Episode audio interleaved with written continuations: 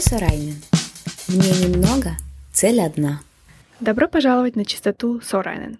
Подкаст в сотрудничестве с новостным порталом Руспостимес, где мы каждые две недели обсуждаем актуальные для предпринимателей и широкой общественности темы через призму права.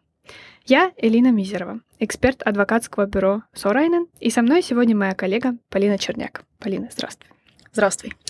Тема нашего сегодняшнего подкаста связана с отношениями между лицами, физическими или юридическими, и государством. Поговорим о том, а, как регулирует государство наши права и обязанности, что это вообще такое административное производство, какова роль государства и так далее. В этом процессе а, нам поможет разобраться бывший судья и канцлер права Эстонии, ныне присяжный адвокат и партнер адвокатского бюро Сорайнен Аллар Икс. Добрый день, Аллар. Добрый день. Аллар, ну давайте разбираться. Всем известно, что жизнь и деятельность человека в государстве регулируется огромным количеством правовых актов. Есть законы, постановления, э, которые могут быть приняты, например, правительством, министрами или местными самоуправлениями. А что же такое административный акт? В чем разница всех этих правовых актов? Начинаем с этого, что, во-первых, все законы, которые принимает эстонский парламент, Riigikogu, они должны быть э, в соответствии, соответствии с Конституцией. И э, если они являются в соответствии с Конституцией, тогда закон предусматривает такие общие правила, общие направления, общие обязанности для всех, для всех гражданинов, не гражданинов, которые живут в Эстонии. Но если какой-то административный орган или чиновник желает э, принимать какой-то меры, постановить какой-то запрет на какое-то предпринимательство, либо какое-то действие гражданина, тогда э, государственный орган должен э, использовать такой формат, как административный акт. Но это право принимать административный акт против какого-то предпринимателя или, или человека, это должен, это право должен э, э, прийти из конкретного закона. Но очень часто я в своей практике видел случаи, когда дают какой-то административный орган дает какой-то э, административный акт, сделать какой-то запрет, запрещает какие-то действия, запрещает что-то продавать, что-то купить, но из закона ни одного основания для этого не, не, не будет. Так что очень важно все-таки смотреть, является ли какое-то действие административного органа законное основание. А даже, допустим, если нет этого законного основания, можно ли всегда оспаривать административный акт или если только он, например, конкретно нарушает какие-то мои права. Ну, исходя из этого, что люди все-таки не будут оспоривать э, какие-то административные акты, которые не влияют на их э, права. Так что все-таки, если какой-то лица увидит, что какой-то административный акт или действие, действие административного органа влияет на его право, он или она должна всегда использовать э, свое право оспаривать. И если в законе нет основания для того, что такой акт принимать, так, тогда этот акт является незаконным, и всегда надо использовать разные каналы, чтобы оспаривать это. Объяснение достаточно таки хорошее, но для того, чтобы оно не осталось у нас абстрактным. Э, можешь ли ты привести какие-то конкретные примеры из своей недавней, допустим, практики а, о том, что такое административный акт и что люди или предприниматели обычно обжалуют? Ну, посмотрим последние, последние два года. Что, что в Эстонии случилось, э, когда всемирно начиналась э, эта эпидемия коронавирус COVID-19? Очень много государств постановили разные ограничения, запреты. Помните, когда, был, когда была первая война, тогда закрыли разные торговые центры, спортивные залы и так далее, и так далее. И если мы будем очень тщательно это дело смотреть, тогда видно будет, что для, не, не, не для всех ограничений в законе не было законные основания. Так что очень многие ограничения в то время, во время Первой войны были, были незаконные. Например, помните, министр экономики Тави Аас запретил разные линии, рейсовые, рейсовые линии самолетов. Например, что вот Ryanair, либо там Lufthansa не могли прийти в Таллин, потому что министр это запретил. Но для этого у министра ни одного законного основания не было. Тоже помним, что правительство запретило разные медицинские услуги, потому что надо было все ресурсы хранить для борьбы с э, ковидом, но для этого ограничения тоже законные основания не было. И у меня опыт все-таки уже длинный, больше 30 лет, и я могу сказать, что очень часто, очень часто можно найти какие-то недостатки из административных актов, либо, либо э, действий, в действии э, административных органов. А вот, Аллар, допустим, э, предприниматель что считает, что его права нарушили. Ну, допустим, закрыли спа-центр. Какие у него есть возможности? Куда обращаться? Что требовать? Есть, есть разные возможности. Например, начинаем с этого, что всегда можно задавать возражения в тот же административный орган, который э, ваши права нарушил, либо, либо ограничивал. Если это не достаточно, тогда всегда можно обратиться в административный суд. В Эстонии вообще судебная система независимый и профессиональный. Э, кроме того, можно использовать э, такой канал, как канцлер канцлер юстиции или канцлер права, в эстонском языке õiguskantsler. Очень часто тоже õiguskanцлер и канцлер права помогает защищать права человека, потому что канцлер юстиции возможно сделать э, рекомендации тому административному органу, который ваши права нарушал. В то время как вы были канцлером права, есть ли какие-то очень яркие примеры обращения людей или предпринимателей, которые вам запомнились?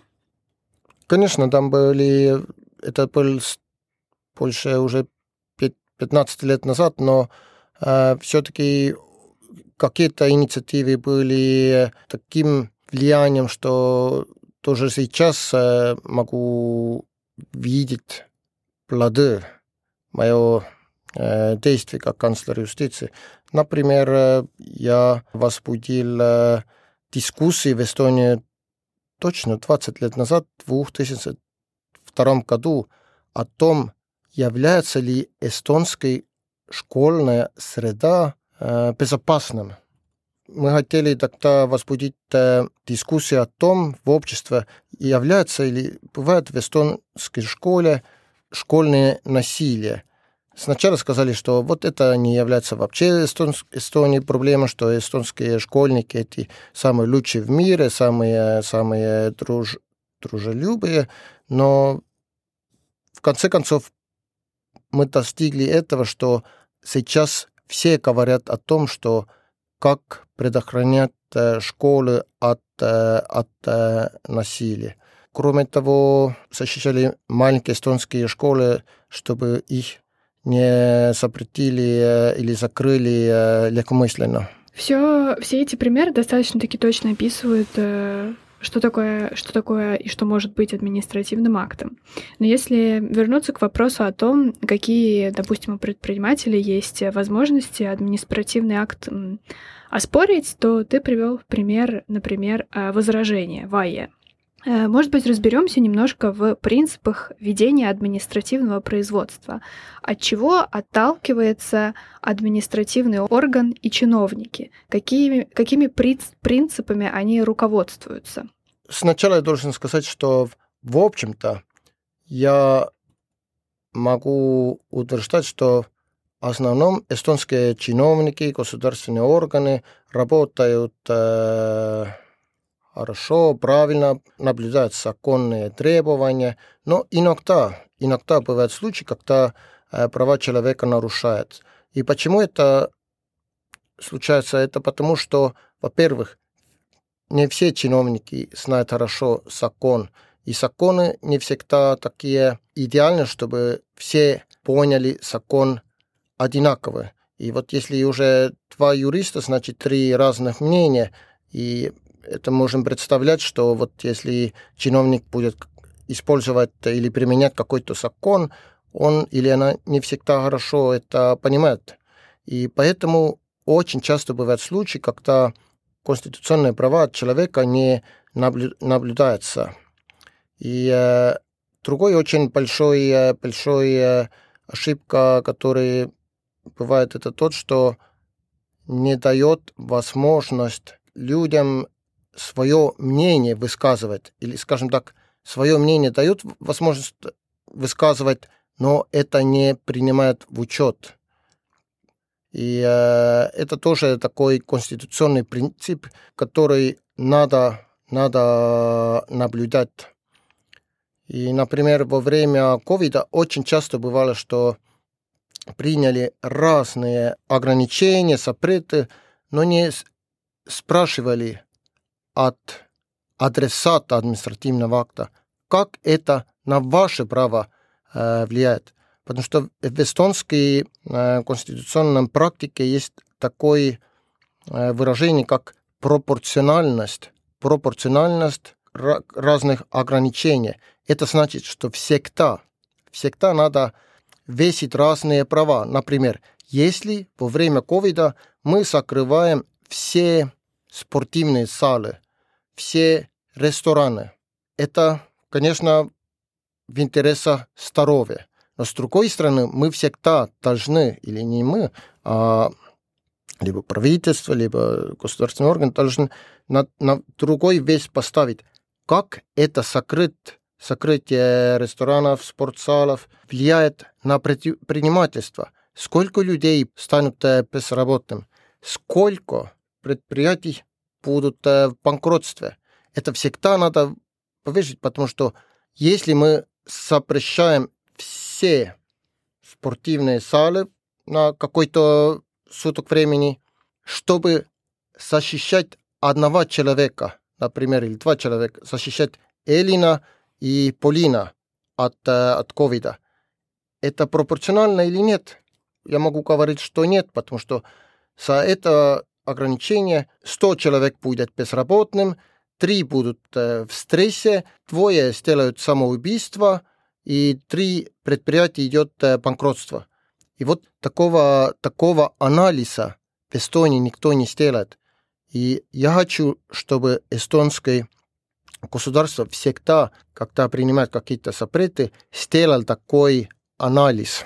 Аллар, а если вот адресата административного акта, например, подобающим способом не выслушали, или просто меры, которые были приняты административным актом, допустим, непропорциональны, что может требовать этот предприниматель или человек, подав жалобу или, или если он обратится в суд? Какие есть меры правовой защиты? В законе есть разные законы, но один закон о ответственности государства, такой закон есть. Там разные, разные способы, которые можно использовать э, для защиты. Один возможность э, требовать от суда, чтобы какое-то решение отменили. Отменение не значит, что вот такого требования уже нельзя представлять. Другая возможность, если, например, вы что-то желали от местного самоуправления. Ну, например, от э, городского власти, там вам надо какой-то получить э, либо планировка, либо какое-то право на строительство, но местное самоуправление ничего не сделает. Или сделает очень медленно. Например, вы ждали уже два года какое-то решение. Тогда вы можете обратиться в суд и требовать, чтобы суд составлял местное самоуправление, предпринимать что-то. И, конечно, есть случаи, когда ущерб уже есть, и тогда нет ничего другого возможности, чем требовать, чтобы это ущерб вам возмещили. Очень часто предприниматели и обычные люди, общаясь с административными органами, не совсем понимают, какие у них есть э, права и обязанности. Из этого возникают вопросы. Можешь ли ты, например, привести э, такие основные ошибки, э, которые делают люди, когда они либо общаются с административными органами, либо уже вступают в какой-то спор с ними, либо с самим органом, либо через суд? Очень часто одним, одним ошибком является то, что люди не вовремя обращаются в суд, либо э, обращаются к адвокату, либо к этим юристам, и очень часто тогда уже невозможно э, защищать свои права, потому что обычно это 30, 30 э, дня, когда вы можете оспаривать административный акт 30 дней от этого дня, когда вы узнали, что вот такой акт является. Это, это является самым таким э, ярким, э, ярким э, недостатком. Очень часто бывали случаи, когда административный орган, например, Таллинский городской управа, сделал какой-то запрет или требование, или требовал, что предприниматель должен что-то сделать, и выслали этот, этот административный акт на e-пост, официальный e-пост предпринимателя – но предприниматель, например, был э, вначале в Испании, потом в Италии, потом э, Саарема отдыхал, и в сентябре пришел, смотрел, у, в июле месяце пришлось какой-то какой-то имейл, и там был какой-то административный акт. И, например, в таких случаях уже невозможно оспаривать, потому что 30 дней прошло, и ничего уже невозможно сделать. Вы упомянули канцлера права. Э, можете в заключении, пожалуйста, рассказать, э, каким, в каких обстоятельствах является эффективным обратиться к канцлеру права? Канцлер, канцлер права имеет право, во-первых, сделать рекомендации разным э, государственным органам, чтобы права человека восстановили. С другой стороны, канцлер права имеет право проверять являются ли разные законы и постановления э, конституционным. И это огромные, огромные полномочия канцлера юстиции, которые я и рекомендую все-таки использовать, потому что очень часто, очень часто бывает, что проблемом не является административный акт, потому что административный акт является в соответствии с законом, но закон сам не является конституционным например, дает какие-то полномочия, которые э, могут э, непропорционально влиять э, правам человека. И в таких случаях канцлер юстиции имеет право сделать предложение, например, правительству, парламенту, чтобы э, соответствующий, соответствующий акт отменить. И нынешний канцлер юстиции Юлия Матисе очень активна, и я, я, я, я доверяю и, и думаю, что она сделает э, хорошую работу. Но что является проблемой? Что является проблемой, если мы говорим о, о защите своих прав? Проблемой является тот, что люди или юридические лица, предприятия, они боятся очень часто защищать свои права и думают так, что а если я буду защищать свои права, может быть, на меня будут э, какие-то санкции, санкции против меня использовать, либо я не могу на тендер участвовать в будущем, либо я не получаю какие-то льготы. И это самый-самый плохой, что вообще может случиться, потому что если ты свои права не защищаешь, никто другой не будет тебе, ни ООН, не будет, э, не будет защищать. И все-таки надо думать, что Эстония – это не Россия. Здесь есть все возможности свои права защищать и, и сделать это перед объективным и независимым судьей. Аллар, позыв понятен. При возможности, если разумно, э, стоит всегда пробовать защищать свои права перед государством. Но такой вопрос. Перспективно ли это? Скажем, конечно, перспективно, но защищать свои права это все-таки более перспективно, чем э, выиграть, э, выиграть викинг лото. Но всегда надо принимать внимание, что не всегда можно защищать свои права э, успешно, потому что бывает, что люди и государство э, свои права э, понимают разно. Бывает, что э, толкование закона у судей суд, в суде будет э, результат другим, каким э, мы предлагаем. Так что я свою работу как присяжный адвокат не сделал бы, если я не вижу или я не видел какой-то успех. Но, конечно, не стопроцентно можно защищать свои права. Это как э, в спорте. Ты играешь в баскетбол, в эстонской сборной играет э, в данный момент э, в Италии. Если мы думаем, что а я не, попро... а я не пробую вообще... Закидывать мяч в кольцо. В кольцо, потому что, а может быть, не удастся. Но тогда точно ничего не будет. А если попробуешь, что-то может э, получить. И мне не нравится такой подход, что а что из, от меня все-таки зависит? Э, я все-таки маленький человек, и если, может быть, кто-то другой это, с этим проблемом занимается. Если ты не занимаешься с государством, государство будет заниматься с тобой. И другое очень хорошее высказывание есть.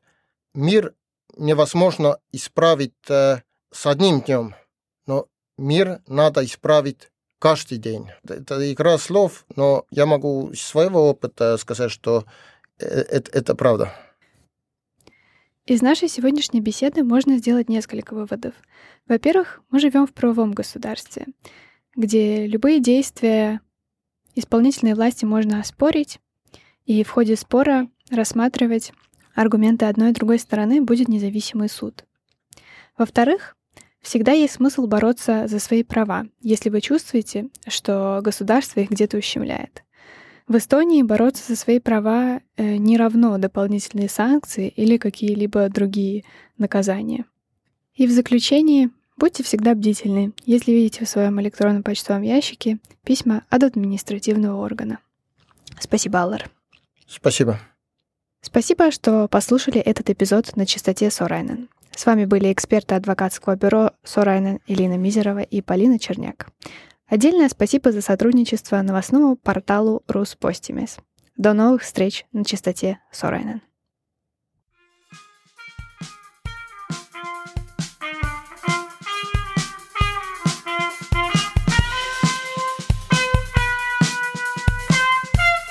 На частоте Сорайнен. Мне немного, цель одна –